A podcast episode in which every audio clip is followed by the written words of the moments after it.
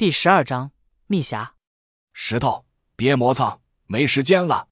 听到老道呼喊，原本打算去摸摸丹顶的刘伟，只能悻悻回头，找了一个最靠近池潭的异兽石座，试着摇了摇，估计有两三百斤，够用。我找到了，马上好。刘伟系紧绳标，用力拉了拉绷紧的长绳，大声喊：“OK，可以了。”玄元子、老道孤和若仪依次挂着滑轮。顺长绳横过池潭，若依一手拿火把，一手拿手机，在石阵里拍个不停，眼中满是震惊和欣喜。只有玄元子和玄玉径直走到阵中心的丹顶旁，围着顶炉开始转悠。老道举着火把，用手不住摩挲着顶炉外层的大块铜绿，目光里尽是贪婪狂喜。不知是白灵水的副作用再度发作，还是衣裳湿透以后遍体发凉的原因，过了莲池机关以后。刘伟精神放松下来，肚痛拉稀的感觉越来越明显。师傅，我肚子实在顶不住了，要找个地方方便一下。玄元子正和老道姑琢磨打开顶炉的方法，闻言不耐烦的挥了挥手。若依听着刘伟控制不住的放屁声，皱着眉，一手捏紧鼻子，一手将火把塞给刘伟：“你离远一点。”刘伟接过火把，尴尬一笑，夹紧屁股就往石阵外摸去。见他听话又猥琐的背影，若仪终是于心不忍，喊了一句：“小心点，可别被单虫咬了。”刘伟收到女神关心，虽然史急，仍高兴的一跃而起，兴致勃勃找地方蹲坑。他原本打算找个石像后面随地解决，可是，在若仪嫌弃加关心，又骂又哄的情况下，他决定走远一点，于是一溜小跑出了丹顶石阵。没想到过了石阵，石洞居然到底了。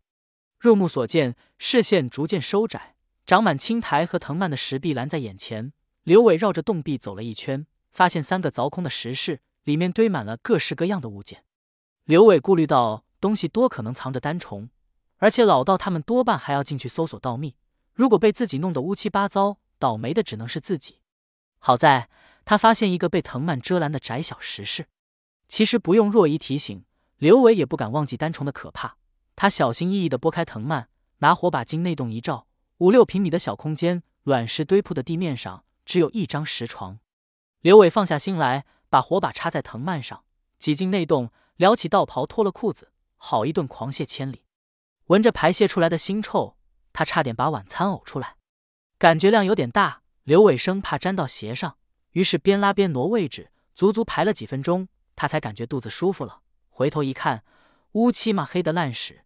堆了半屋，老子这好歹也算烂屎大阵，毒爷有本事过来试试，嘿嘿，说不定你们喜欢这口味。正准备起身，刘伟才想起一个很重要的关键问题：没带纸，我去怎么办？刘伟本想撕块道袍下来用，谁知道打湿以后的双层棉布韧性极好，折腾好一会撕不动。他急得抓耳挠腮，用手吧，出去也不敢去莲池里洗啊。再说了。量这么大，一只手估计擦不干净，两只手一起吧，裤子怎么穿？如果搞得一身屎味，保不准若仪直接拿绳枪射穿我。刘伟瞪着眼睛在石室里瞄来瞄去。祖师爷啊，祖师爷，您老人家平常不出宫的吗？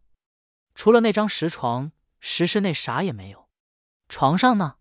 刘伟慢慢挪到床边，发现上面只有一个半高石枕，他有点不甘心，扒拉了一下石枕。只听一声闷响，一个巴掌大的木匣子从石枕中掉落下来，落在床上，扬起一阵积尘。刘伟好奇的拿起匣子，抹掉表面的灰尘，仔细一看，匣子不知用什么木头精雕而成，制作精巧，表面上依稀能看到剥落剩下的漆纹颜色。匣子四周的缝隙被一圈黑蜡密封，正前方的锁扣位置是一个符文泥封。刘伟感觉符文的样子。跟古墓正门上的封印泥符有点像，匣子里面有什么呢？刘伟撅起身子，伸了伸蹲酸的脚，竖起耳朵听了听，丹顶石阵方向好像没什么动静。他禁不住好奇，扭掉封印，打开了匣子。匣子里是一卷扎着符印的羊皮纸，有纸了。刘伟一阵狂喜，马上又一阵失落。这玩意可能跟老道找的道秘有关，我要是拿来擦了屁股。这帮盗墓贼横竖都得弄死我！空欢喜一场，刘伟有意无意的拨了一下羊皮卷。咦，这是什么？木匣的羊皮卷下面有一块不大的长方形褐色薄片，像木片一般厚薄，又有石头一样的粗糙纹面，夹杂着一点灰不溜秋的暗色，看不出是什么材质。刘伟拈出来一握，终于笑了起来：“哈哈，这把是趁手，正好可以用。”刘伟和尚木匣放在床头，拿起薄片往湿袍子上擦干净，开始愉快反复的清理。正在这时，石室外火光下，一颗捂住鼻子的脑袋。因侧侧晃了过来，石头，老道的声音忽然在耳边响起。刘伟打了一个激灵，他心里有鬼，刮屁股的手一抖。刘伟只觉屁股一凉，痛感让他顿时清醒过来。我去，一定是割到痔疮了。刘伟哪里顾得上这么多，以最快的速度站起身，一把穿上裤子。他生怕薄片掉出来被老道发现，干脆硬生生用屁股夹住。他忍着痛，看着石室外的老道。挤出一丝苦笑，师傅，你看这半屋子都是符水的净化效果。玄元子用道袍遮住鼻子，仔细打量石室。当他一眼扫过石床上的木匣，立时瞪大双眼：“那是什么？”刘伟装出大惑不解的表情：“不知道是什么东西。刚刚到处找东西擦屁股，这玩意是从石枕头里面掉出来的。”老道不等刘伟把话说完，不惧满地污秽，极快的跨进石室。一把将木匣拿在手里，打开看到羊皮纸，顿时露出狂喜不已的神情。玄元，里面有什么发现？老道姑的声音从外面传来。老道对刘伟做了个噤声的动作，朝外面喊道：“除了一张石台，里面什么也没有。石头这小子把屎拉的到处都是。”丫头，你过去看看。老道迅速将匣子塞进袖袍里。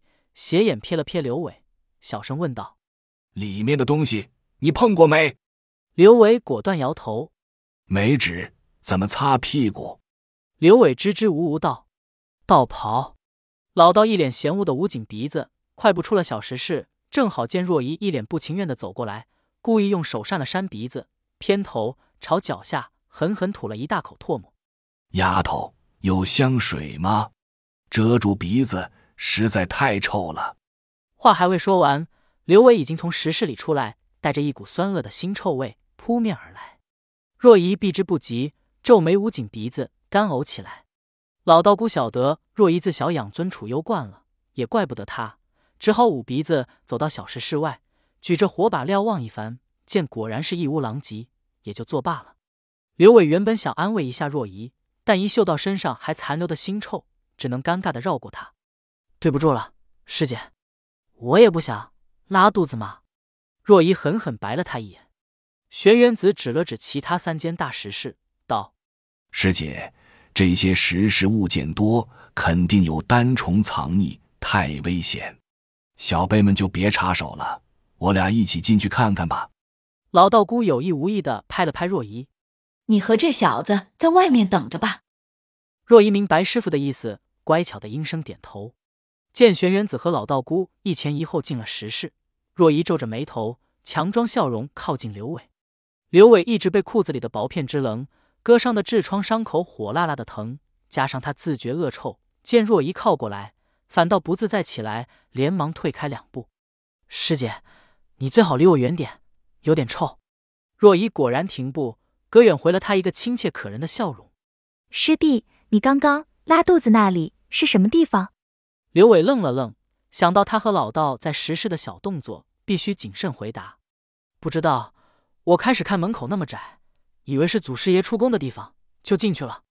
里面也就一个石台，其他什么也没有，也看不出来有啥用。知不知道师傅们为什么一定要进祖师爷的古墓？刘伟决定装傻。师傅没说，我也不敢问。古墓事关一个秘密，师爷花费了很多年才发现的秘密，后来传给了我们师傅。如果不好奇，肯定露馅。刘伟装作无比惊奇的样子。什么秘密？